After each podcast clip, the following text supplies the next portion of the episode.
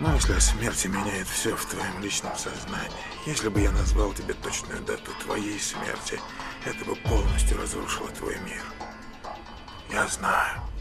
Везет тем, кто не знает, когда часы остановятся. Но ирония в том, что именно это лишает их ощущения жизни. Они выпивают стакан воды, не наслаждаясь вкусом, не ощущая его. Те, кто не ценит жизнь, недостойны жизни. Ну а ты свою ценишь?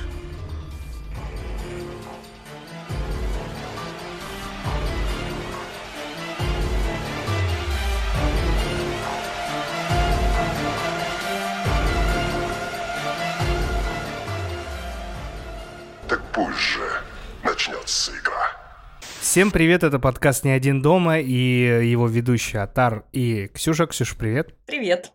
И мы на третьем эпизоде специального сезона по Пиле. И откровенно скажу, что я безумно ждал записи нового сезона, э, ой, господи, нового выпуска, потому что у меня появился азарт. азарт это посмотреть, это все обсудить, и у меня даже появился азарт это все монтировать. Я был удивлен, когда смонтировал. Ну, ре- э, слушатели не знают, когда что это происходит, но я вот вчера монтировал первую часть, и когда я ее закончил, у меня сразу появился азарт смонтировать вторую. И смонтировал я где-то, ну, минут 15, и перестал только потому, что спать уже хотелось совсем тяжко. Поэтому мне безумно нравится, как этот сезон идет. Мне очень нравится, что я с каждым фильмом пытаюсь все глубже, глубже, глубже поковыряться и поузнавать, что там, что к чему. И сразу тебе признаюсь, чем удивил меня этот, э, вот эти записи, тем, что я перестаю любить в пилу. Особенно с третьей части, потому что какой-то какой ужас начинает происходить. Ну да ладно, расскажи свои впечатления общие а, от записи, от всего того, и мы перейдем к обсуждению. Ну, записывать мне очень нравится. Э, Опыта в подкастах у меня, конечно, немного, но он есть. И я пон- понимаю, насколько я поэтому скучала, насколько мне это все по кайфу. Очень нравится с тобой все это обсуждать, потому что мы находим всякие интересные крючочки, повороты, темы, которые можно пообсуждать. И это очень классно, потому что, мне кажется, именно в диалоге рождаются какие-то э, наиболее интересные вещи. Это Да, лучше, да. чем монолог, лучше, чем какое-то просто саморефлексия. Здесь можно обсудить и прийти к какой-то, ну, не истине, но к чему-то более-менее законченному. Ну и да, я с тобой согласна, что я начинаю немножко разочаровываться в пиле. Я это говорила еще в первом выпуске, и мне это жутко не нравится. Почему, зачем? Это пиздец, это ужас. Э, Лучше я- не думать вообще ни о чем. Да. Просто посмотрел, Я не ура. немножко, я прям, я прям разочаровываюсь. А, Я вижу дыры в сюжете, я вижу косяки на косяке. Я вижу теперь пилу не как какую-то гениальную франшизу, а как просто конвейер какого-то говна, которое чтобы просто потому что делают деньги. Я такой, да ладно, это же то, что я любил, это же то, что мы все прям фанаты ужасов кайфовали. Ну да ладно. Мы стали, видимо, э, дофига насмотренные и очень взрослые уже. Я думаю, это старость, да. Я думаю, это старость. Я думаю, что те, кто, если такие существуют, то, наверное, такие все равно есть, которые не смотрели пилу и а, с помощью нас а, методом побуждения интереса и а, методом того, что кроме э, пилы в этом сезоне мы ничего не обсуждаем, мы заставим их смотреть, они увидят это в первый раз. Может быть, кстати, все будет нормально. Но зная современную этику и то, как э, понимая частично, как устроена молодежь и как это все сейчас прос- просматривается, я думаю, что тоже будет очень много смешанных отзывов. Притом очень хочется, чтобы слушатели не настраивались на какой-то негатив заранее, особенно если не смотрели «Пилу», потому что, когда мы смотрели «Пилу» первый раз, мы провели время крайне кайфово, и тоже проведите его именно так, не слушайте наше ворчание и, складывайте свое мнение, а мы просто расскажем да. всякое интересное. Ничего плохого нету в фильме эм, «Пила», то есть может показаться, что мы сейчас так сокрушились и решили, что все плохо. Нет, ни в коем случае. Мы, как любители ужасов, просто очень трепетно относимся к этому жанру. Очень тяжело нам сознавать те факты, что жанр ужасов зачастую не не оценен так, как он, возможно, должен был быть оценен. Поэтому мы так относимся, как будто, дум... ну, как будто для нас это трагедия. На самом деле нет, фильм в целом очень даже неплохой. Он держит напряжение, там есть драматическая основа, там есть лирическое отступление, там есть интересные мысли, интересная философия, там есть христианство, и все это мы обсудим с Ксюшей в этом выпуске, и надеюсь, вам понравится. В любом случае, оставайтесь с нами и слушайте до конца, и будете молодцы.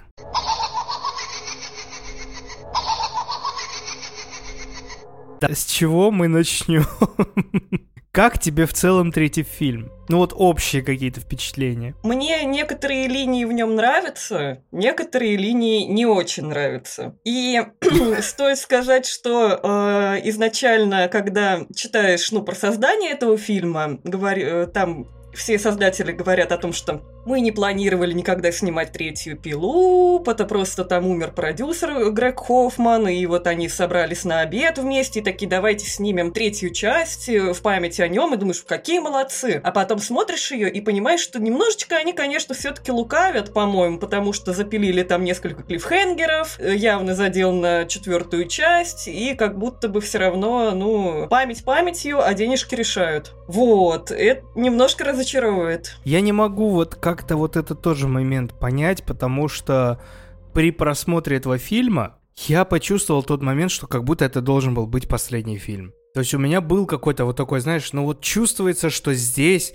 вот этот пик обретает максимально чего-то такого, и как бы вроде все должно было закончиться. Даже Ли Уоннелл говорил, сценарист, которого позвали в итоге в этот фильм, он дорабатывал сценарий, а, он говорил, что это должна была быть концовка, и что вы меня в Твиттере, ну, уже спустя год, достаете э, вопросами, а кто там этот, кто там этот, говорит, я не знаю, да, это для меня закончилось все на третьей части. И действительно соглашусь, что много всяких зацепок оставили, что а что будет в будущем, а, ну, то есть э, вопросы, которые были не закрыты э, с намеком, что в будущем будет еще часть, это, конечно, уже выдает в них, как любители, вот заработать деньги. Ну, как бы их тоже можно было понять, понять, да, им дают от 4 э, до 10 миллионов долларов, и э, студия Lionsgate такая, ребят, вы делаете из говна конфетку по сборам, и чё, почему бы вы не продолжите, типа, ну, грубо говоря, да посрать на этих зрителей, ну, то есть на критиков.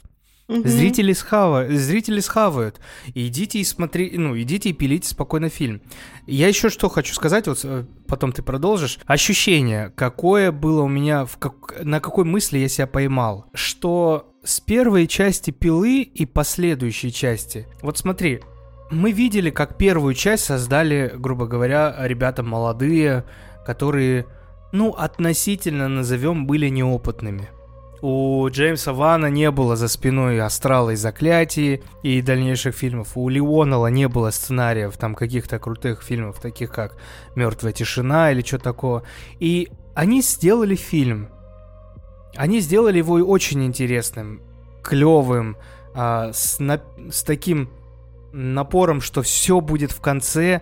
Они нам возродили вот эту радость твистов но при этом совершали ошибки. Согласись, в первой пиле есть а, пропущенные сюжетные дыры, есть такое. Есть мы с тобой такое. их тоже, мы их с тобой разбирали даже в первой, даже относительно ловушек, которые были представлены в первом фильме. фильме.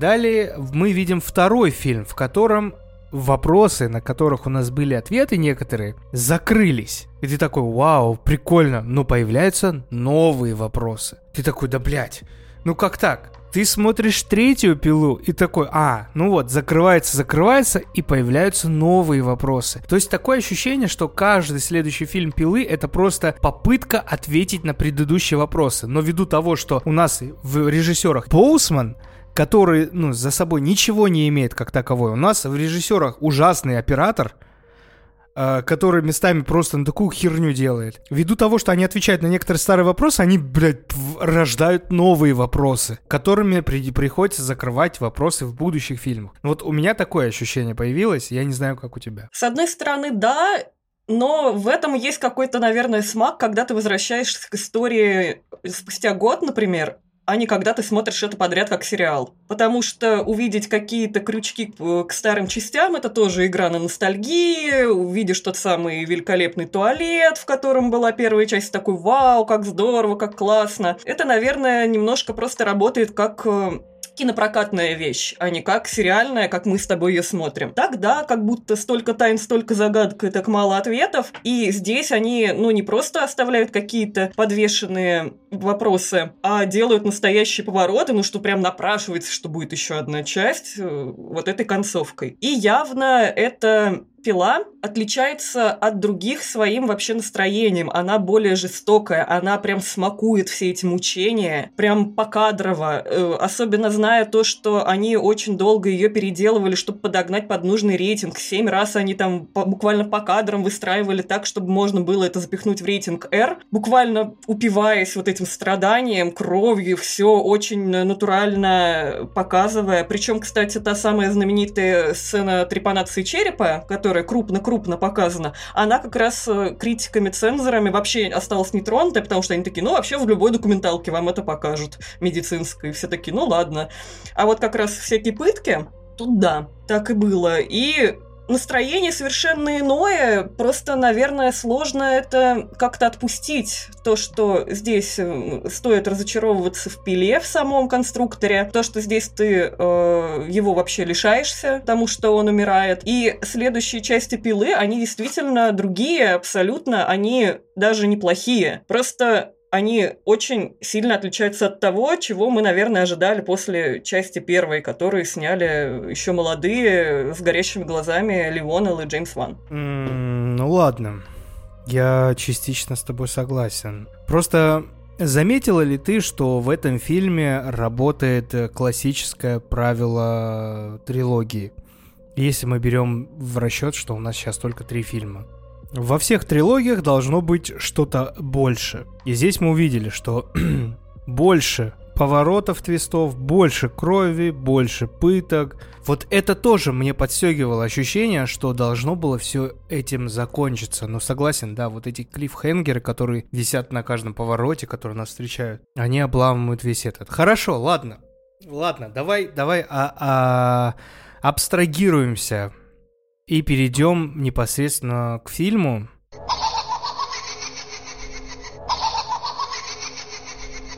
Что мы скажем по сюжету? Сюжет у нас не особо тривиальный, но запутанный Там у нас три, три линии сюжетные. В этом фильме мы видим основную ли, сюжетную линию. Это как конструктор, он же Джон Крамер, болеет, лежит в самоделанной такой а, э, палате с Амандой вместе. К ним притаскивают доктора, который не, не ценит союз семьи, изменяет своему мужу. Мы же понимаем, что, скорее всего, доктор, вот почему его выбрали, потому что он изменник, она изменится, изменница. А, как бы у нее испытание такое, что нужно сделать все, чтобы а, Джон Крамер был в живых. Причем о том, что она изменится, мы не должны были понять сразу. Тут опять все запорол русский дубляж. Переведя э, фразу, э, которую ей говорит этот горячий любовник, да. Он говорит, я хочу развода, у нас э, перевели это как «оставь своего мужа», что нам сразу говорит, ну, типа, любовник. А так поначалу можно подумать, что у нее просто какой-то несчастливый брак, например. А.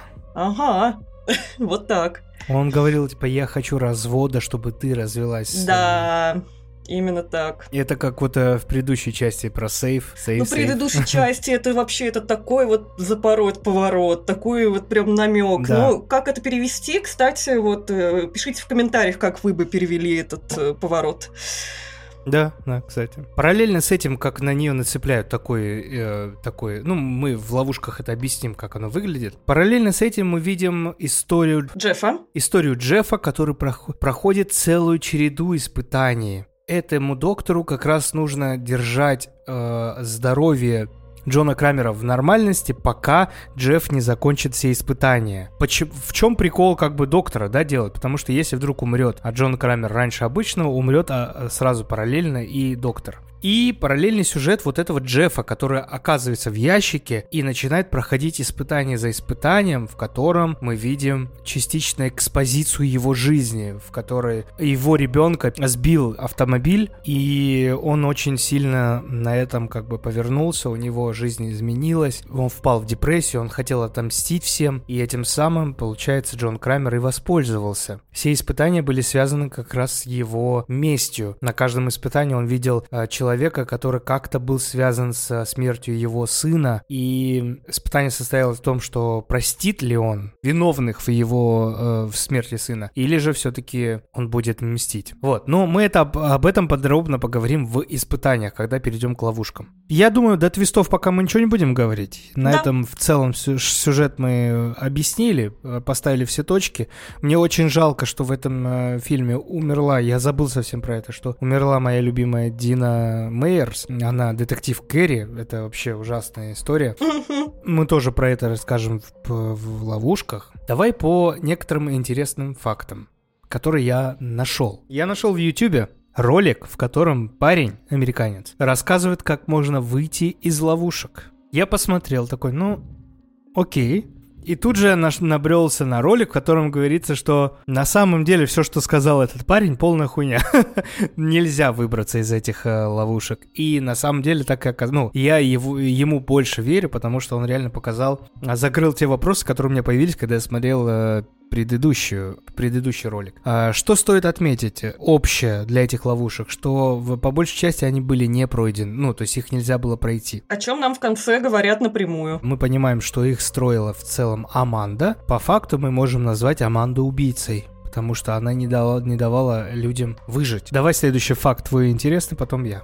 Да, давай. А У меня есть всякие интересные факты про съемки, любопытные. Например, о том, что эти съемки третьего фильма были в том же самом павильоне, что и вторая часть, но с бюджетом в два раза больше. Единственное, что они взяли другое, это туалет из первой части, воспользовались декорацией из э, съемок очень страшного кино 4, которые были воссозданы в точности по первому фильму, и они решили, что бы не отстраивать, что нам отстраивать с нуля, Будем снимать на этой локации, им любезно предоставили. Заметила ли ты, что все три фильма начинаются со света? Нет. Это интересный момент. В этой части фильм начинается ровно через две минуты после того, как детектив Мэтьюс попал в тот самый туалет, который был в предыдущей части. Детектива помнит, я надеюсь, те, кто слушал нас, это тот, который... чей сын э, был в сейфе. Начинается фильм с того, что он включает фонарик. Мгм. Во второй части, я не помню, как это тоже начиналось, а в первом включился свет. Прикольно, прикольно. Значит, э, Ливонал решил сделать историю э, в третьем фильме более эмоциональной. Историю любви отца и дочери, наставницы, наставника и ученицы. И из-за этого актеры Тобин Белл и Шоуни Смит несколько недель провели вместе, чтобы лучше узнать друг друга и чтобы их отношения оказались э, более правдоподобными на экране. Бля,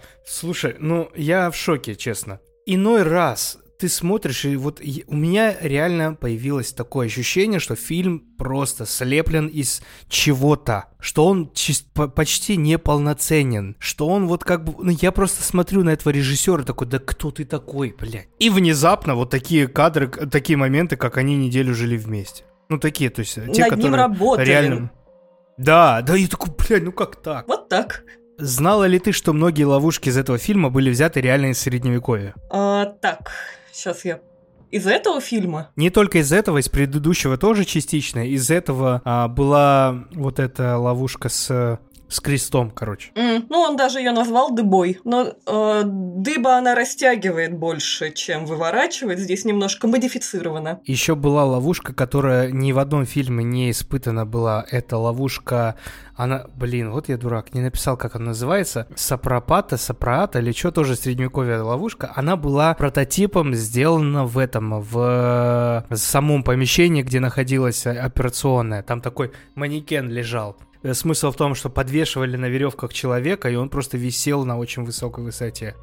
Вот, так что многие ловушки из этого фильма, из предыдущего, из будущего фильма будут взяты из э, средневековья. Так, следующий факт. А, актриса, которая играла Лин, а, Бахар Сумех и Шоуни Смит в жизни являются большими подружками на самом деле. И бедная Бахар вообще не очень хотела сниматься в этом фильме. Она говорила, что ей Да-да-да. потом месяц э, снились кошмары после этого. Но э, так как она была в основном в восточных фильмах задействована, здесь она решила не отказываться от такой возможности. И они много, в том числе, импровизировали. Была сцена, где они ругаются, Аманда к ней подходит и хватает за горло и за волосы. И можно посмотреть, что актрисы, которая играет Лин, очень испуганные, удивленные глаза, и она и ругается, говорит ей, что вот ты сумасшедшая сука, или типа того, что это была чистая импровизация, потому что она не ожидала, что Шоуни ее так схватит. Ну, она в целом нормально сыграла. Кроме, наверное, концовки, когда на нее был направлен пистолет, она вместо вот этого слеза, плача или чего, она, мне казалось, она смеется просто. Я такой, да ёб твою мать, ну неужели ты не можешь показать? Ну и плюс сцена была затянута, пипец. И фильм, кстати, в целом затянут. Тебе не показалось такое? Показалось, он вообще, по-моему, самый долгий в франшизе, если мне память не изменяет. Он под два часа такой один. Вот раз мы уже сказали, это самый кассовый фильм франшизы. Он собрал 160, что ли, лямов со всего мира, короче. А вложено было до 10, около 7-8. Я в шоке, блядь. Вот просто представляешь, как просто можно манипулировать зрителями, взять их, подсадить на это, на эти дешевые моменты с твистами. Ну они же реально надоедают уже. Как я этого не видел, блядь, раньше, я не понимаю. Вот так. Но разочароваться можно только в том, чем ты был очарован, так что... Я, наверное, думаю, знаешь еще в чем? Ты вот э, очень правильно заметила. Мы смотрим подряд, поэтому мы так это ощущаем. Если бы это было раз в год, раз в два года, мы бы этого ждали, нам бы было срать на все эти вопросы и все такое, мы бы, наверное, с удовольствием смотрели. В принципе, как я и шел на седьмую пилу, как я и шел на восьмую пилу. Ну, хорошо, что не пошел на спираль. Да, да, очень хорошо. З- знала ли ты, помнишь тот момент, когда украли Джеффа? Там была опять Аманда в образе вот этой свиной головы. Да, да, стояла за дверью. Скорее всего, именно в тот же момент и забрали его дочь. Возвращаясь к концу, мы еще, ребята, об- обсудим конец, мы детально проработаем конец. Возвращаясь к концу, и к началу, когда э, Джефф слушает кассету, в которой было сказано, что я ответственен за, поти... за... за то, что твоего ребенка нет, что это, скорее всего, отсылка не к ребенку Джеффа, который умер, а к ребенку, которого нету, которого украли. Возможно, в переводе там как-то было очень... Там было э, все, чай, там про Child было, там не, там не было детально сказано, что это типа сын, а именно ребенка, поэтому как бы, возможно, Джефф и изначально все это проходил ради дочери. В конце пленки, когда я смотрела в дубляже, там была фраза, я ее тоже выписала. «Я виновен в гибели твоего сына, и только я знаю, где дочь». Каким образом он виновен в гибели сына? Я вот тоже не понял вот этого. Возможно, в четвертой части мы за что-то зацепимся, потому что, ну, все-таки уже зная, что действие четвертой части происходит параллельно третьей, возможно, там на этот вопрос нам дадут ответ. Вернемся к нему, я думаю, в следующий выпуск. Так, давай дальше. Где-то у меня был клевый факт. Я еще буду по ходу ловушек рассказывать факты. Эти я приберегу на этот разбор. А, да, когда снимали сцену с операцией на головном мозге Джона Крамера, актрису приходилось держать статистом, потому что она не могла удержать дрель и тряслась очень сильно. Мне показалось, что это забавно. Заметила ли ты, что среди, игрушек дочери и сына у Джеффа есть кукла Аннабель? Нет, не заметила. Это прикольно. Прикольно. Но она там мали- маленького варианта, то есть мини-версия. При том, что Ван не знал еще ничего про заклятие, и, естественно, у него был, не было этого в голове. Оно с ним вот прям прошло от, Мгм. от низов. В предыдущем выпуске в конце я рассказывала о том, что они обменивали, запустили промо-компанию, из-за которой обменивали сданную кровь на билет на фильм. Здесь они также пустили промо-компанию по сдаче крови, они активно это поддерживают, и плюс э, один из маркетологов э, предложил использовать реальную кровь Тобина Белла в печати плакатов, которые будут э, проданы с аукциона, и Тобин Белл пожертвовал два флакончика своей крови, ее добавили в красный красные чернила, напечатали тысячу плакатов, их продали, один выставили на аукционе, и после этого все было пожертвовано Красному Кресту. Такая вот добрая история. Я не могу отпустить это ощущение, что это просто вот эксплуатирование ради денег. Мне прям обидно. Зато Ну, помогли давайте Красному что-нибудь типа такое придумаем, чтобы вот оно вот еще больше срезонировало. Бля, как жалко. Ладно. Я нашел интересный текст про знаки в фильме, которые указывают на причастность э, Джона Крамера к какой-либо религии. Найдено больше было а, отсылок к буддизму. К буддизму относятся вот эти все спирали, которые были на доске, которые нарисованы были. А также везде были свиньи. Две маски свиньи, образ свиньи с первого фильма. Свиньи были в, в, каж- в каждой сцене с Джеффом во флешбеке, там маленькая свинка была. Рисунок э, дочери, который был матери на locker room, как это, locker, locker. Еще когда в первой части считалочку Гордон говорит своей дочке, он тоже говорит, что-то там один поросенок кто-то, другой поросенок кто-то, тоже Да. свинка. Да. И оказалось, что свинка это символ перерождения свинья. Также у Джона Крамера находили отсылки к христианству, и в итоге получилось, что у него нету никакой определенной религии, но он был очень такой вот. Он, э, в его видении и в его мировоззрении были э, взгляды и буддизма, и христианства, и чего-то такого вот глубокого. Мне вот это понравилось, кстати, это интересный факт. Да, согласна, такой синкретичный человек он был. Угу. Да, да, да, да, да. Так, у меня еще есть немножечко про актеров тоже, про вот такие факты. Это то, что актер Костас Менделер, который был выбран на, Марка на роль Марка Хоффмана, детектива, который был назван в честь э, умершего как раз продюсера, был приглашен своим знакомым режиссером Боусманом э, всего на неделю и сказал, ты просто придешь повеселиться на съемке пилы? Он такой, да, хорошие ребята, надо повеселиться. Ну, а потом он появлялся и веселился еще и в следующих частях. Тебе не кажется, что вот даже в этом отношении ты не хочешь прийти повеселиться, как будто им было поебать на этот фильм? Ну, просто это не какой-то очень драматичный фильм. Я думаю, на самом деле сниматься в хоррорах достаточно весело. Если ты не очень чувствительный человек, как а, бедная актриса, которой снились кошмары. Я бы, мне кажется, хохотала бы в этой луже крови только так, только в путь. А это не было... в- не, это не появилось из-за того, что им дали мало денег. Они такие, ну, блядь, ну что можно из этого сделать? Будем прикалываться. Да нет, я думаю, просто это достаточно дружеская атмосфера. Тоже они все в хороших отношениях были, насколько я понимаю. Ну ладно, ладно, ладно. Я просто, я одновременно адвокат дьявола и одновременно защитник этого фильма, поэтому... Потому что мне хочется верить, что это прям великая франшиза. Ну, как будто с каждым новым выпуском она становится просто франшизой. Посмотрим, что вы дальше. Но как минимум у нас вопрос один, который меня бесит уже на протяжении трех фильмов. Что с нашим любимым детективом Гордоном, который из Готэм?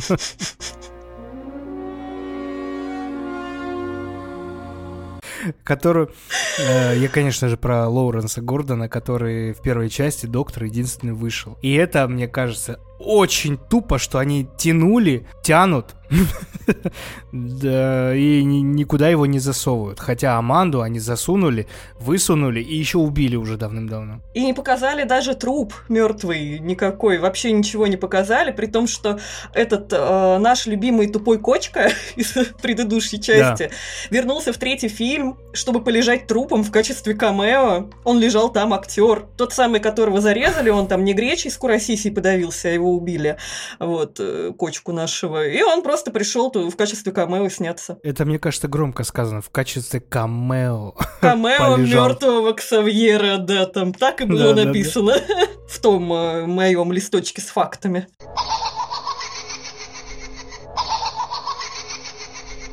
Ладно, давай еще обсудим. Я рассказывал, что христианский мотив. Я нашел тоже интересный текст про христианские темы в пиле.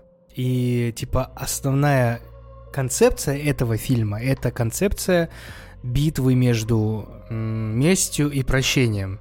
Да, вот у Джеффа была возможность либо отомстить всем, кто виноват, ну, ну да, отчасти виноват в смерти его сына, либо их простить. Он постоянно сталкивается с этими двумя вариантами, остаться либо в прошлом, либо начать жизнь заново. Благодаря этому пониманию христианскому фильм, короче, использует очень много символик всяких, как вот мы сказали уже, там, кресты. В одном из испы- испытаний был вот этот крест э, мучитель, мученический, да, главного героя, э, главного виновника этого смерти сына. Ангел. Ловушка ангел была.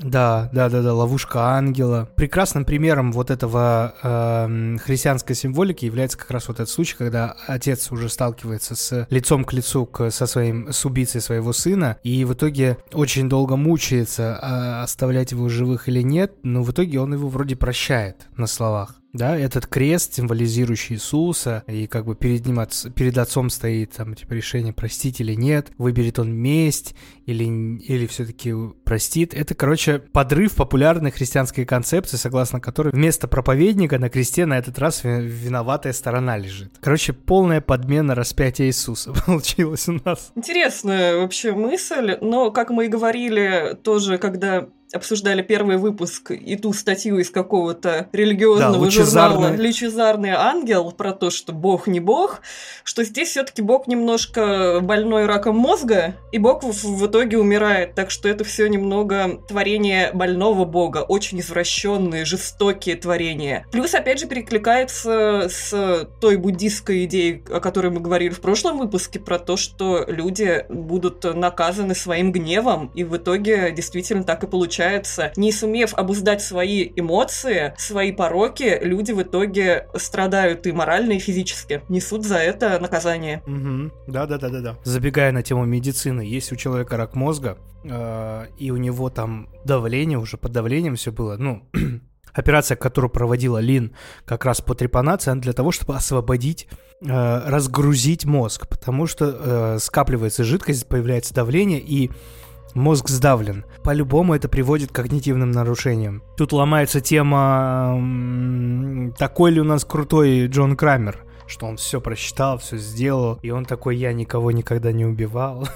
вот это все. Тут уже вопросики. Во-первых, мы уже доказали, ребят, те, кто слушал первый выпуск, что Джон Крамер все-таки убивал людей. Из э, армированной э, Ленты. нельзя было вы- выбраться. А уж то, что Аманда там придумывала, это вообще совсем другая история. Да, да. Аманда все, что придумывала, это напрямую связано с убийством. И вот тут давай-ка перейдем к ловушкам. Ловушечкам. Ура! Значит, первая у нас сцена, открывающая, это Эрик в туалете, чье появление очень сильно скрывалось создателями фильма. Они не заявляли этого актера Донни Уолберга ни в э, каких-то промокомпаниях, ни на пресс-релизах. Вообще, он сам такой, нет, меня там не будет, не будет, не будет, не будет. И в итоге э, в открывающей сцене э, детектив Эрик наконец-таки появился у нас да, в я туалете. хотел сказать, чтобы, чтобы мы поставили точку, что детектив это тот, который во второй части. То как бы как будто бы это прямое, не как будто бы, а это прямое продолжение второй части, что он, вот его поставили в этот э, в туалет и, э, как вы уже слышали во второй части смотрели фильм, и как бы это прямое продолжение. Говорили даже, что это типа через две минуты после фильма. Судя по всему, да.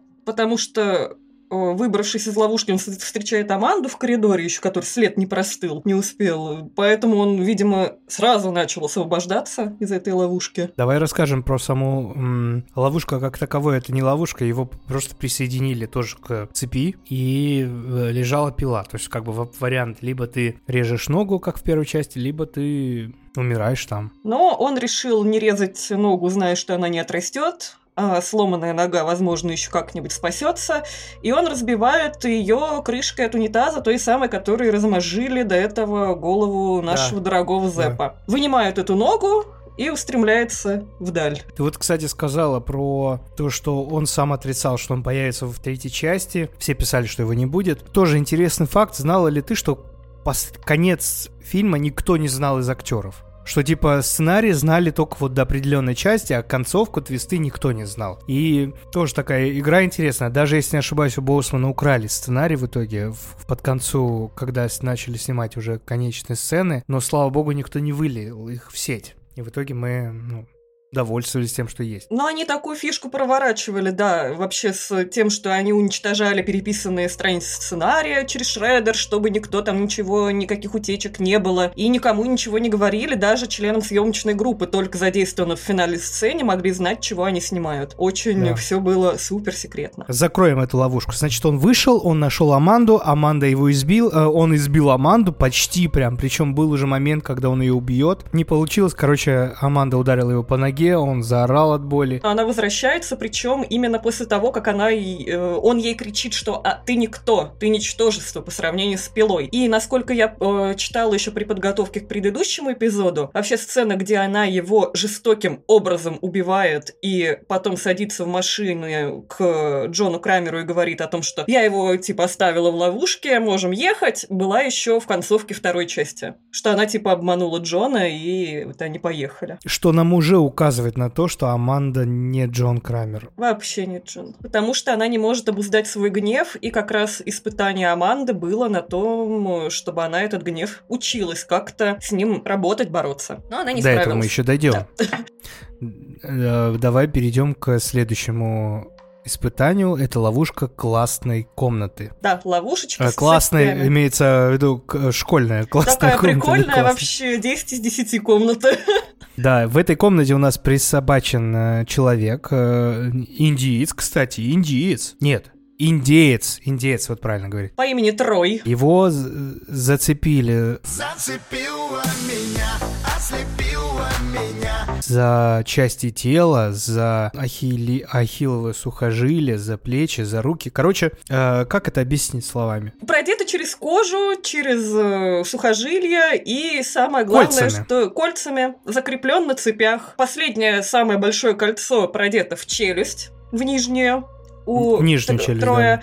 Рядом стоит бомба с, э, в банке стеклянной с поражающими элементами, которые по-любому его э, как-то разнесут э, и полетят клочки по закоулочкам. Подразумевалось, что он должен просто отдернуть все свои вот эти части тела, чтобы этим самым порвать, ну, прорвать вот эти кольца и освободиться. Вам многие писали, что можно было это сделать вот как. Освободить верхние части тела, взять стул или стулья, которые были рядом, и накинуть на бомбу. Этим самым бомба падает, а это получается банка с гвоздями, и типа меньше урона на- на- нанесет. Это первый вариант. Второй вариант, что если ты накинешь всякого на бомбу, да, чтобы ее как бы прикрыть немножко, что удар будет не такой большой. Но тут мы подходим к моменту, что оказывается дверь была заварена полностью. То есть тут уже хочешь не хочешь человек Он замурован и обречен. И ладно, кожа, но то, что как это было продето в челюсть, это, мне кажется, это выбор- вырвать невозможно. В целом, это какую нужно Вот. огромную силу. А даже если ты ее вырвал, ты умрешь от потери крови 100%. При том, что еще нижние кольца были проделаны не просто там через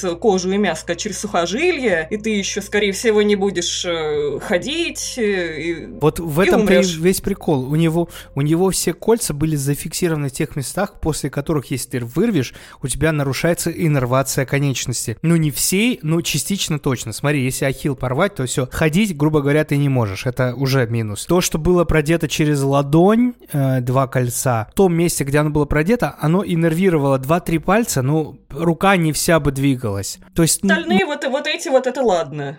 Э, Кольца, которые через руки. Там нормально. То, что было за кожу, за мясо, за мышцу, еще можно было как-то выйти. А остальное, к сожалению, нет. Я уже не представляю, как можно было с челюстью это вырвать, потому что, ну, челюсть, извините, нижняя, она, конечно, у нас в подвешенном состоянии постоянно, но если ты ее выдрешь, ты выдираешь всю челюсть. Ты не ее сломать, нет, ее надо выдрать полностью. Но ты умрешь от шока. Я не думаю, что от потери крови сразу, но от шока точно. Ты вырубишься, извините, там никак. Ну и то, что говорили вот ребята, закинуть бомбу, все равно хочешь не хочешь, ты видела, что произошло с ним в конце, когда зашли уже копы. Там фарш был. Он, там был фарш, в прямом тек, в смысле слова, ребят, там был фарш. То есть засунь, закинь, чем угодно. Все ударной волной его бы убило все равно. Так что испытание, которое было невозможно пройти. И спасибо сучке а, Аманде в кавычках за это испытание. Такая она психопатка стала. При том, что изначально это испытание еще э, небольшой факт должно было быть маленькими крючками, которые у него были бы приделаны к ногтям, к векам и к зубам, что он как-то должен был вот так их вырывать. Очень какая-то странная концепция. Э, собственно, поэтому на постере была картинка с тремя зубами. Да, Белые. Вот поэтому потом они вот сменили на эту более мясную ловушку.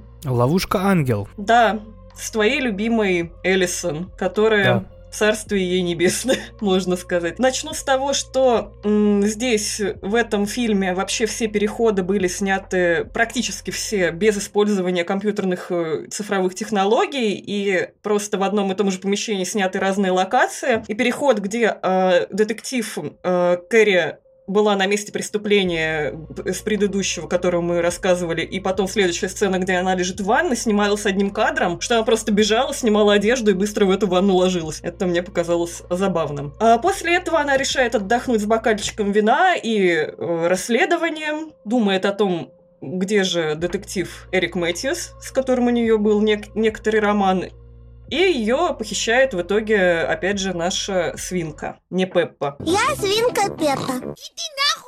Она оказывается прикованной к ловушке за ребра приделанной. Рядом с ней висит э, зафиксированный, на, на цепях, но зафиксированный сосуд с кислотой, в котором есть ключ. И голос на пленке говорит ей о том, что она всю жизнь наблюдала за умершими, и сама она мертва внутри, и поэтому она должна засунуть э, руку в эту кислоту, достать оттуда ключ, пока он не растворился, и открыть ловушку. На это у нее там тоже пару минут есть буквально. Элисон, э, она не дурочка, она все осматривает, смотрит, нельзя ли вылить кислоту, нет, нельзя. Засовывает ключ, отпирает замочек и Оказывается, что эту ловушку снять нельзя, она плотно зафиксирована в ребрах. В конце она видит кого-то, говорит «это ты», и ей разрывают, э, вырывают эти ребра, что они потом становятся похожи на крылья ангела. Так что она тоже была казнена, ну, там, в принципе, сразу понятно, что это сделала Аманда, а в конце нам еще и личка ее показывают. Ну да, там было видно, что это ее кофта. Говорили многие, что типа можно было как-то перевернуть э, графин с кислотой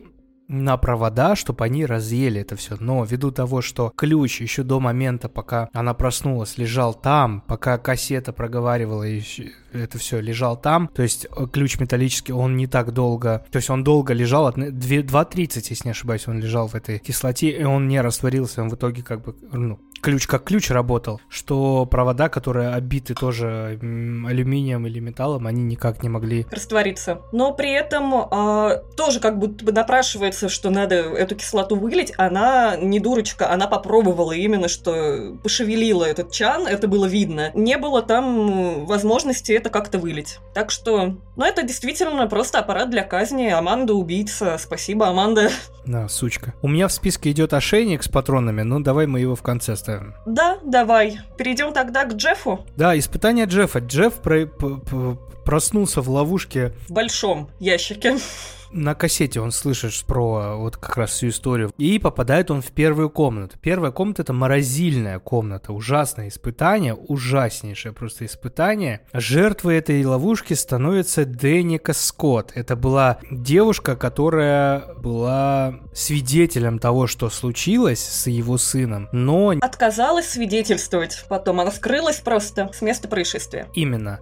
И сп- испытание в чем э, заключалось? Она висит в центре комнаты, в морозильной камере. Вокруг нее форсунки были, в которыми были подключены шланги, из которых иногда текла вода. И как бы, ну, она голая полностью. Смысл в том, что она может замерзнуть насквозь. Периодически вот эта вода ее брызгает, а там очень холодно, и вот чтобы выбраться оттуда, надо достать ключи, которые забыли за клеткой. Хочется немного вообще вернуться к самому Джеффу э, и к тому, Давай, давай, как давай. построены вообще эти испытания. Джефф у нас человек глубоко травмированный, который забил на свою дочь полностью, на живую, из-за из своего горя, которое захлестнуло его полностью горе, желание мести и так далее. Ему на пути попадаются люди, которые прямо или косвенно виновны в смерти его сына. И вообще хочется спросить, а то, что люди в этих ловушках абсолютно безвольные, у них нет никакого выхода к самостоятельному спасению, нормально ли это с точки зрения вообще философии пилы? Они опосредованно относятся к этому, поэтому главное все-таки Джефф, он же переживает, они-то не переживают. Да, но, опять же, у них нет никакого шанса самостоятельно выбраться. И мне Да, кажется, что, опять да. же, вот и в этом немного философия Крамера шатается здесь. Вопрос, са- сам он это придумывал или с Амандой на пару. Но если предыдущие ловушки были амандовские, это как будто бы игра, сделанная для Джеффа Джоном Крамером. Ну да ладно. Девушка у нас, э, значит, висит полностью голая. Притом изначально она должна была висеть, э, кстати говоря, в футболке и в трусиках, но почему-то э, создатели решили, что когда будет намокшая футболка к ней привык прилипать, это будет более сексуально, чем то, как она висит полностью голая, и решили ее полностью раздеть. Интересная Ну, логика. есть такой, есть такой. Да, еще некоторые думают, что это первая сцена с наготой, но на самом деле она не первая, кстати говоря. Первым был э, чувак, который намазанный м, был гелем, воспламеняющимся из первой части. Просто там все было так ускорено, что ты не видишь, что он голенький. При этом, еще, кстати говоря, касаемо того, что фильм очень долгий, и его, несмотря на то, что порезали, вырезали оттуда почти все важные диалоги между Джеффом и героями, которые находятся в ловушке, но не сцены пыток. Сцены пыток нам показывают крупно, вообще пытая, Да, да. пытая, а вот то, как они пытаются как-то повлиять на Джеффа и уговорить его, все порезали. Чему непонятно, это как раз очень большой психологический момент, насколько они беспомощны, насколько Джефф на них зол. Девушка висит, она обрызгивается водой, покрываясь понемножку ледяной коркой и замораживаясь. Интересно еще, сколько она там до этого, кстати говоря, висела, почему она не умерла от переохлаждения. Да. Но ладно. Он, до- он же должен был очень плотно прижаться к холодному железу. Как мы знаем, к холодному железу, если ты э, прижмешься, то ты примерзнешь, качель, поэтому не надо лезать зимой. И он должен достать этот ключ, чтобы отцепить девушку, которая висит на руках на замке. Он сначала там попытался подергать ее э, так и сяк, даже попытался открыть э, эту, э, этот замок ключом, который он до этого нашел. Ключик этот сыграет только в самом конце роль. Хотя он его пытается попробовать везде, я бы тоже на его месте пытался. Джефф в этом плане... Джефф не тупой, он просто разозленный. И как раз, в отличие от театральной версии, в режиссерской они долго достаточно разговаривают и теряют много времени. Джефф, не пытаясь ее спасти поначалу, она ему говорит, я ничего тебе не сделала. Он говорит, вот именно, ты ничего не сделал. Она говорит, ну я же умираю. И он отвечает ей, ну и сын мой умирал на моих руках. Да, да, да. И он долго смотрит, очень долго борется с собой. В итоге, когда он все-таки решается, он прижимается лицом к этой решетке, оставляет там кусок кожи. Э, Но уже становится поздно, и девушка становится фруктовым льдом немножко. При том, что Бон в последний пари. момент, э, да, э, в последний момент он все-таки решается. Действительно, он хочет ее спасти. Не то, чтобы он вообще не пытался, но они действительно дискутируют очень долго. Очень долго, пока она замерзает насмерть. Жалко девочку, жалко. Согласна. Ладно, давай дальше. Свиная ванна. Да, Ненавижу.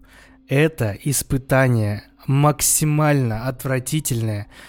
Род того наоборот. Это что за пиздец? вот что я когда смотрел этот фильм в первый раз, что я смотрела этот фильм э, буквально на днях, у меня одно слово изобретательно, потому что Да, это настолько да. разительно отличается от того, что вообще было. Никакого особого члена вредительства. Почему гнилые свиньи? Почему так? Я ожидала, когда ты думаешь о судье, что-то из разряда сцены из сериала «Ганнибал», где судье вынимают глаза и мозг и говорят «Пла- «правосудие слепо и безмозгло». А здесь такие «Утопим его в гнилых свиньях». Очень клево. Расскажи, как это работало. Это ужас.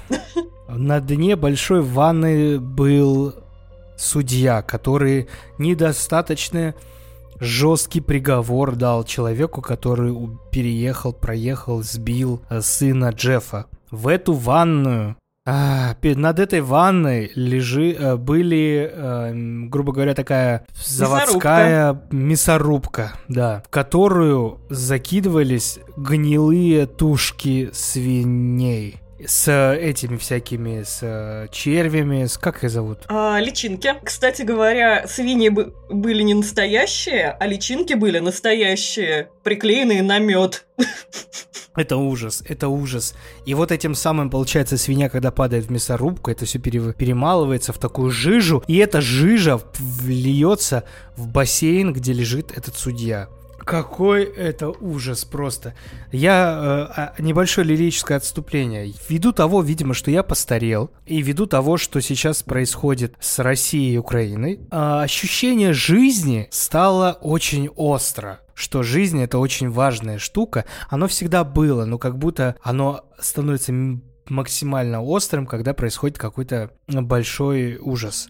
Я почти все испытания, которые были в этом фильме, я не осмотрел. Я отворачивался, мне было очень тяжело. Ну, то есть мучения вот эти, они были очень кровавые. Это, короче, я то ли стал сильно сентиментальный, то ли что вот с, с, с этими событиями. Но ужас, короче, мне было тяжело это смотреть. И это испытание относительно других, ладно, может быть как-то менее кровавое, но оно отвратительное.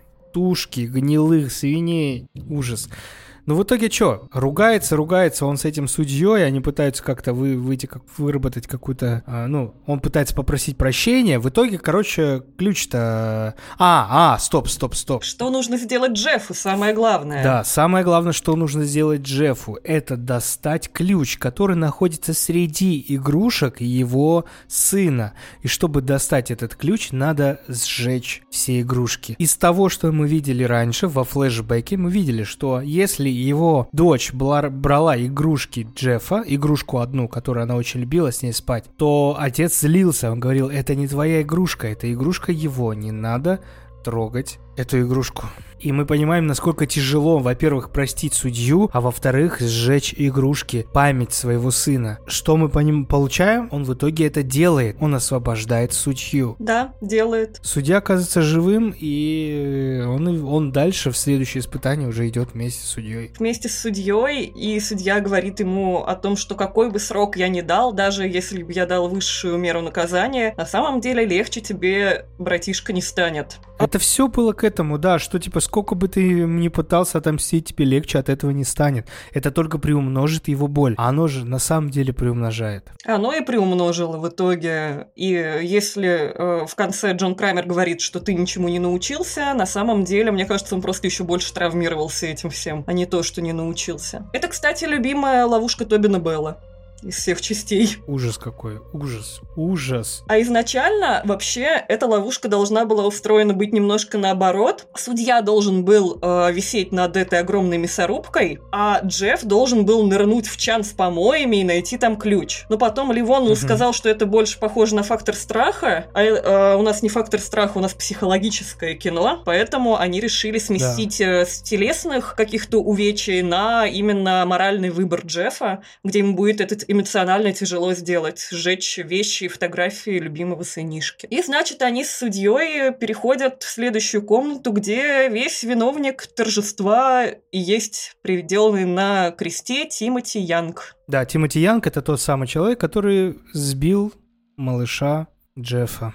Он прикован к кресту, его конечности и голова тоже в таком устройстве. Короче, через какое-то время начнет крутить все его конечности. Этим самым, ну, ломая кость напрямую. Там стояла, значит, тоже такой стеклянный короб, от которого ему нужно было достать ключ, приделанный к дробовику, кажется, якобы чтобы в него попала э, пулька, патрон и он должен себя ранить, чтобы спасти другого. Вроде как такая. Но Джефф не дурак, он не стоял на линии огня. Да. В итоге он снял ключ, э, только потом отпустил эту веревочку, что, в принципе, показывает, что это реально было пройти, не покалечившись. А судья, который вообще, я скажу простым русским словом, он такой подпиздыш, стоял такой, Джефф, Джефф, ну слази туда рукой, пожалуйста, давай, а сам бы слазил туда рукой. Но в итоге он э, как раз по случайности погибает. Можно было, в принципе... Оказался на линии линии огня. Не жечь свинью. В предыдущей игрушке зря сожгли предыдущем испытании. И да, постепенно Тимати Янгу выкручивают конечности, и Джефф тоже борется с собой, нужно ли его освобождать, потому что именно его большое желание мести совершается прямо здесь и сейчас. Он борется с этим желанием увидеть его страдания и желанием просто человеческим эти страдания прекратить, когда видишь, что ближний твой так мучается. Причем непонятно, почему Тимати не отрубился вот здесь, потому я еще могу понять нашего первого первого героя, который вырывал из себя цепи, ты еще сам на каком-то адреналине должен это сделать. А здесь ты просто безвольно висишь на этом кресте. Почему он еще после руки и ноги не потерял сознание? Очень хороший вопрос. Да, очень странно. И здесь, конечно, трогательная сцена, что в конце, когда уже герою выкручивает голову, Джефф говорит, что он его прощает. Тоже тяжелая сцена, но ее я еще как-то вроде бы досмотрел. Кстати говоря, в начале, когда э, Джефф слушал кассету, там звучала какая-то фраза о том, что Тимоти Янг был пьян находясь за рулем. Но после этого нигде не акцентировался на этом никакого внимания. И непонятно, был он пьяный или просто случайно сшиб мальчишку. В трех разных э, текстах я по-разному видел. Где-то он был пьян, где-то он просто сбил, где-то ну, непонятно. Да, непонятно, насколько тут его вина, потому что пока сцене э, с э, прошлым он как будто бы плакал, переживал этот момент. Не то, что просто сшиб и такой, ну ладно, окей. И у нас остается два последних испытания. Это тест Аманды, И тест прощения э, пилы от Джеффа. ошейник с патронами еще. Ну, они такие три параллельные. Давай расскажем про тест Аманды. Аманда, как мы знаем из предыдущей части, стала ученицей Джона Крамера и помогала ему осуществлять э, его намерения, на что нам тоже были намеки из-за того, что он еле ходил и уже в таком состоянии здоровья, что сам не мог их не красть, Да, не да. делать эти достаточно массивные, огромные ловушки. Конечно, а, что у него есть помощник, напрашивается, и об этом еще говорили как раз детективы, когда смотрели на нашего разорванного цепями человека, бомбой, почему цепями я говорю, Да, да. Джон Крамер, как оказалось, в конце знал о том, что Аманда не очень следует его философии и э, стала психопаткой, которая просто убивает и казнит людей, не давая им никакого шанса. Аманда, судя по всему, впала в некий стокгольский синдром от э, Джона, Джона Крамера. Непонятно, какие у нее все-таки к нему чувства, как к наставнику или любовные, но чувство ревности, так или иначе, у нее просто огромное, что она избранная, что она лучшая, но при этом она, видимо, упивается своей властью. Нам показывают не только ту сцену, про которую мы говорили, что она э, жестоко достаточно э, дерется с Эриком, но и то, что она возвращается в э, ванну из первого фильма и убивает э, Адама, задушив его пленкой. Э, забавно, интересно, сколько он там сидел, и ему уже сказали, что ключ есть, почему он не попытался как-то выбраться, думала я об этом. Не, ну, ключ же, по их логике, он же проплыл дальше. Но, может быть, и нет, не знаю. Я бы попыталась Это к моменту, как я говорил, что, блядь, даже нельзя было по- по- по- посмотреть. пытаться тоже так же. Э, Значит, Эрик у нас э, там провел три минуты и уже себе отфигачил ногу крышкой от унитаза, Адам такой, сижу в темноте. Ну, Да, просто да. ра- разная воля к жизни, окей. Да, она убивает Адама, непонятно тоже, с какой целью она это делает. Э, Возможно, из желания власти, возможно, это акт милосердия, потому что она понимает, что он там будет э, месяцами заживо гнить. Э, Я такая, ну, сейчас я тебе, типа, помогу, говорит она, и его душит. Но в любом случае э, Джона Крамера такой расклад не устраивает, и он решает провести испытание для Аманды, чтобы она справилась со своим гневом. Немного побудить ее лучше контролировать себя скажем так. Для этого он и крадет доктора Лин, потому что не то, она не только прекрасный доктор, что нам тоже показывает на протяжении фильма, но еще потому, что она женщина, судя по всему. Аманде это, эти расклады сразу не нравятся. Она сразу испытывает э, к доктору Лин огромный негатив. А так еще, когда у Джона Крамера случается припадок, он в видении видит э, свою жену Джилл Так, которую тоже нам э, потом покажут в следующих частях раскроет эту историю. И, принимая жену из видения за доктора Лин, говорит, я тебя люблю, я тебя люблю. И тут у Аманды крышечка все отлетает капитально. Да, да, снесло конкретно. Снесло, она занимается селфхармом и просто люто начинает ненавидеть эту девушку. Э, Джон это видит э, и начинает еще больше играть на чувствах Аманды, э, держа доктора Лин за руку очень нежно, чтобы Аманда вообще там просто взорвалась. И в конце она не выдерживает. И когда Джефф уже вроде как проходит как раз испытание с Тимоти Янгом, и Джон говорит, что можно отпустить. А, Лин, доктор Лин, что можно ее отпустить уже, да. Да. Аманда говорит о том, что э, нет, еще не конец, еще не закончили. Психует очень сильно, называет э, Джона убийцей, говорит, что э, она сама убийца, и что да, она вот такая, ее это очень бесит все. Да, очень сильно психует, несмотря на то, что Джон ей говорит, ты мне нужна, а, а это доктор Лин нужна тебе, чтобы ты не умерла. Но она в итоге выстреливает э, в доктора Лин, и получает пулю от Но Джеффа. Она не убивает его. Да, здесь стоит сказать то, что э, играет роль большое письмо, которое она прочитала для лучшего понимания этой сцены. Но мы не очень пока мы пока не знаем о его содержании, но там же это письмо, как мы потом понимаем, играет весомую роль в поведении Аманды. Я, если честно, пока не помню. А я помню, но нам не раскрыли, и это письмо, конечно, тоже вопросики вызывает. Но на данный момент, да, Аманда приревновала, она психанула, врывается Джефф в этой сцене, видит свою жену, с пулевым ранением в живот, стреляет в Аманду. Мы Всё. должны сказать, что в этот момент мы понимаем, что доктор Лин и Джефф — это муж и Муж и жена. жена, да. То, что мы не понимали до этого. И то, что Джон Крамер скрыл от Аманды. Э, намеренно скрыл, чтобы она, ну, как-то не понимала мотивации героев, вот что ли так, не оправдывала их. Здесь все наши линии наконец-то смешиваются в одну, и понимаем, что Аманда не справилась с испытанием, и Джон ей это проговаривает, что это было испытание на то, чтобы она могла побороть свои эмоции, чтобы она тоже умела бороться с гневом, как и Джефф. Ведь гнев порождает только гнев. И своим решением она может просто... Ну, она погубила саму себя. Здесь э, Да. также Джон Крамер дает э, последнее испытание Джеффу на прощение его самого. И говорит, ты можешь или сейчас э, простить меня, и позва- пойти позвонить в скорую, и твою жену спасут, или ты сейчас будешь меня карать, и тогда все будет очень плохо. На что... Причем мы должны сказать, что мы не зна... э, Джефф не знал, что жизнь доктора Лин зави- зависит напрямую от жизни Джона Крамера.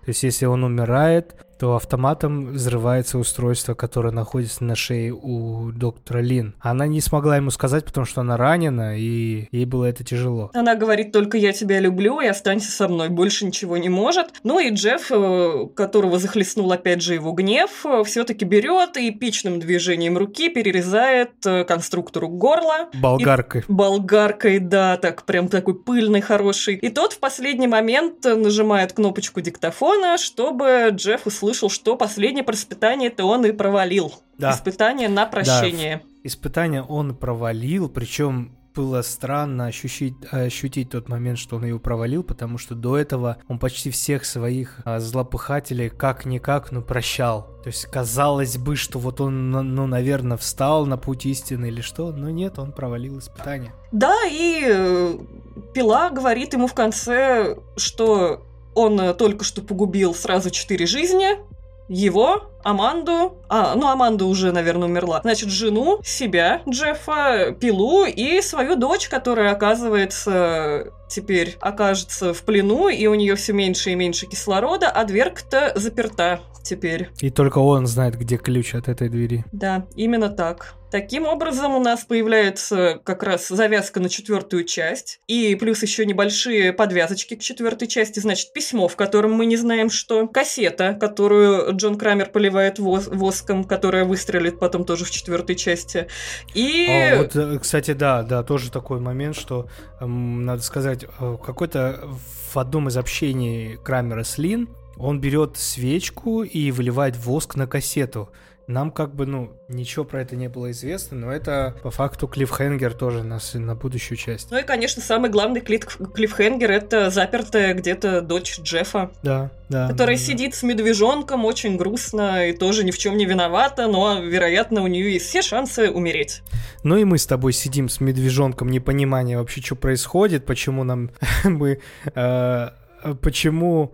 Не, не почему, а как так получилось, что мы стараем, мы начинаем понимать, что это все оказывается не очень, ну не прям не очень, но есть очень много дыр на которые мы внимания не обращаем. Я надеюсь, почему-то у меня есть такая надежда, что будущие фильмы будут хорошие, ну, до шестой части. Я чисто по ощущениям, когда я их смотрел первый раз, потому что я помню, что вторая мне и тогда не особо понравилась, но третья мне нравилась. Ну, не знаю, будет ли так на самом деле или нет, посмотрим, посмотрим. Да, как будто бы, не знаю, в этих частях очень много невиновных людей, те же самые дети, тоже, опять же. Если сына Эрика Беттиса еще можно назвать виновным, потому что он такой весь трудный подросток, тут воровал, тут с наркотой какие-то у него тоже шашни, а то в чем виновата маленькая девочка, которая так э, фактически оказалась брошенная своими родителями. Мать там ушла в загул, батя весь в горе из-за мертвого сына,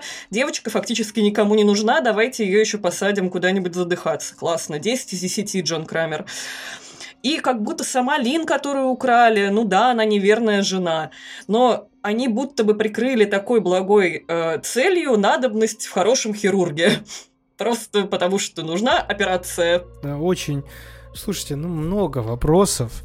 И, может быть, это бы не так сильно влияло, если бы фильм хотя бы шел там час двадцать, еще терпимо как-то. На динамике, как вторая часть, может быть, мы бы многого не заметили. Я помню, что мне очень нравилась всегда пятая пила. У меня даже была какая-то выстроенная прям аргументация на этот счет. Ну, хотя ее, по-моему, обычно вообще не любит никто. Но я тут такой человек. Про третью пилу еще хотел сказать, пока не забыла, что, а, по словам Тобина Белла, была отснята сцена, где-то вот э, в моменте его перепалки с Амандой, судя по всему, где э, Джон Крамер говорит, что пила сожалеет о своих действиях, вообще о том, что он делал. И Тобин Белл сказал, что он счастлив, что вырезал, вырезана была эта сцена, потому что он, как актер, убежден в том, что конструктор парень, который точно знает, что он делает и почему он делает, и что тут ни о каком раскаянии в действиях речи быть не может. Иначе это была бы действительно какая-то очень христианская история, наверное. Но нет, Да. Вырезали, и, правда, хорошо. Очень хочется сказать, что Тобин Белл появится еще в будущих фильмах, но, к сожалению, на...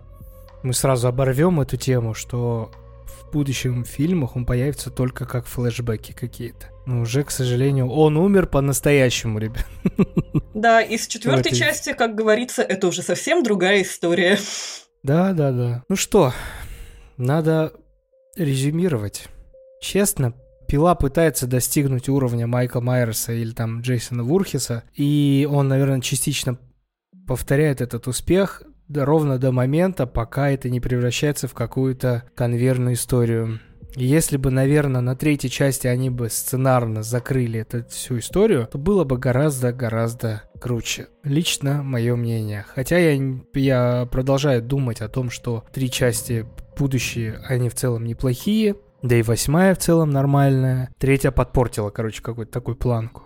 Да, соглашусь. И как будто бы выставляя на первый план какое-то реалистическое насилие, теряется какой-то психологизм этой истории немного. Несмотря на то, что действительно пытались сделать эту историю более эмоциональной, и отчасти у них получилось, но даже то, что для театральной версии покромсали диалоги и душевные метания как раз э, Джеффа, который говорил с ними и пытался, они пытались его уговорить спасти, он пытался высказать им свою огромную боль и трагедию, как огромную обиду.